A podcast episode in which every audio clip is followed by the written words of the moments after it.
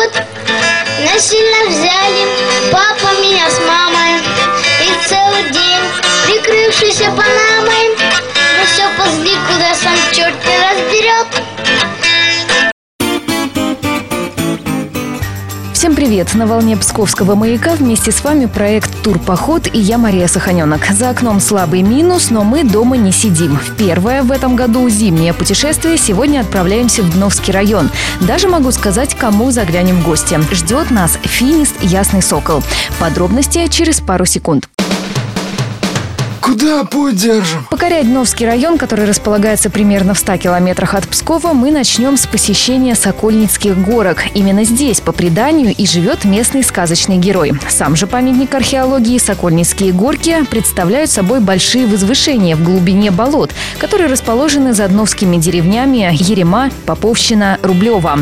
Летом, кстати, добраться до болот весьма проблематично, так как вода находится на разных уровнях. А вот зимой их смело можно покорять на снегоходе или лыжах. К слову, местные говорят, что в болотах когда-то жили разбойники, поэтому до сих пор там находится закопанный ими клад.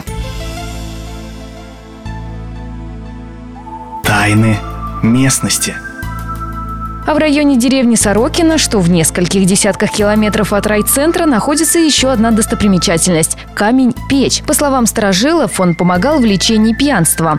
А если поблизости с камнем находились люди с недобрыми помыслами или те же, кто ходил по грибы до ягоды, тогда он запутывал им путь. Уф, как-то даже не по себе становится.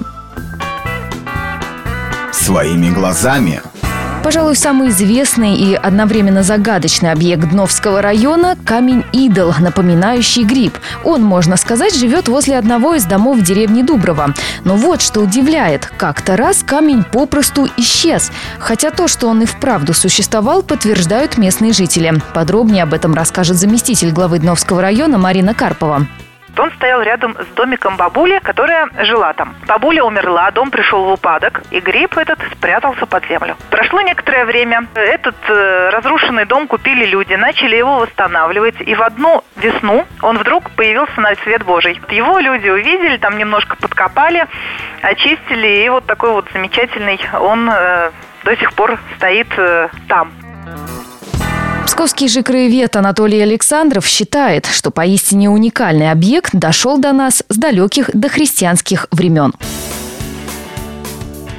Такие уникальные места особенно поражают туристов. Конечно, верить легендам или нет – дело каждого. Но желание увидеть местные достопримечательности все-таки затягивает в Дновский район. Как бы там ни было, сами знаете, в каждой шутке есть доля правды. У меня на сегодня все. Встретимся через неделю. Пока.